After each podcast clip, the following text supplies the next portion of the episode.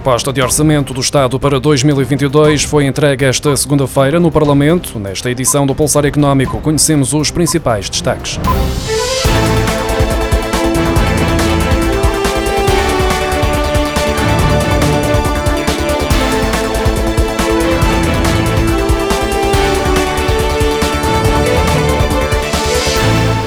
Proposta do Governo para o Orçamento do Estado para 2022 foi entregue esta segunda-feira no Parlamento, onde ainda poderá ser alvo de alterações durante a discussão na especialidade com os vários partidos. Para já, sabe-se que o Governo pretende aumentar os salários dos funcionários públicos em 0,9%, em linha com a taxa de inflação prevista para 2021 e acima de atualização de 0,3%, que foi feita em 2020. Este aumento de 0,9% no próximo ano custará 225 milhões de euros ao Estado. Está previsto também um novo aumento extraordinário de 10 euros nas pensões mais baixas, tal como aconteceu em anos anteriores, uma vez que a retoma não deverá permitir uma subida com base nos critérios que estão previstos na lei. O desdobramento dos escalões do IRS é outro dos pontos em destaque nesta proposta de orçamento do Estado para 2022, em particular o desdobramento do terceiro e do sexto escalão de rendimentos, com o Governo a justificar esta alteração com o objetivo de reduzir a tributação da classe média. O Governo pretende ainda acabar com o pagamento especial por conta, uma medida inserida no pacote fiscal de apoio às micro e pequenas empresas. Esta obrigação fiscal é uma antecipação da coleta calculada em função do volume de negócios do ano anterior.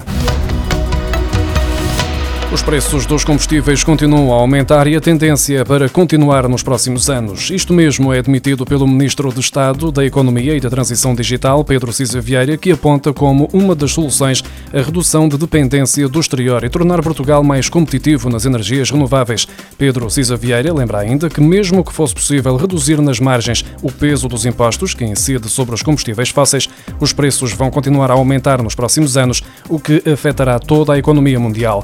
O governo Governo mantém-se firme na posição de não mexer nos 60% de impostos que cobra nos combustíveis.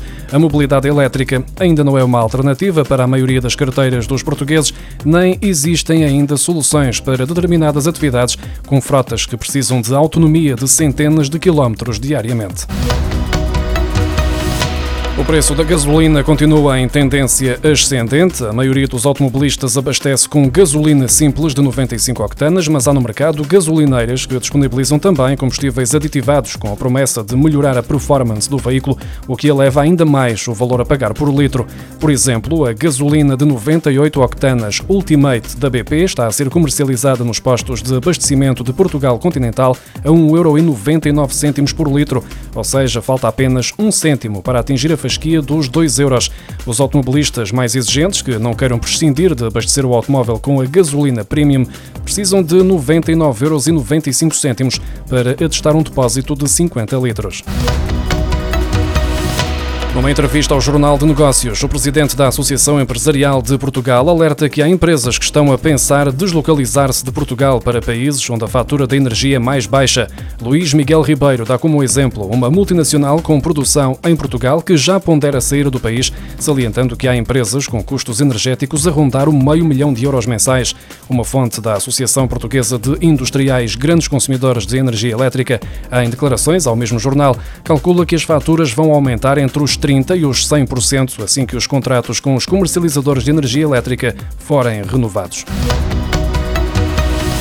Em agosto, as exportações portuguesas aumentaram 16,6% e as importações subiram 21,9% face ao mesmo mês de 2020, de acordo com os dados divulgados esta segunda-feira pelo Instituto Nacional de Estatística. Excluindo os combustíveis e os lubrificantes, as exportações aumentaram 11,5% e as importações 7,6% em comparação com agosto de 2019, o período anterior à pandemia.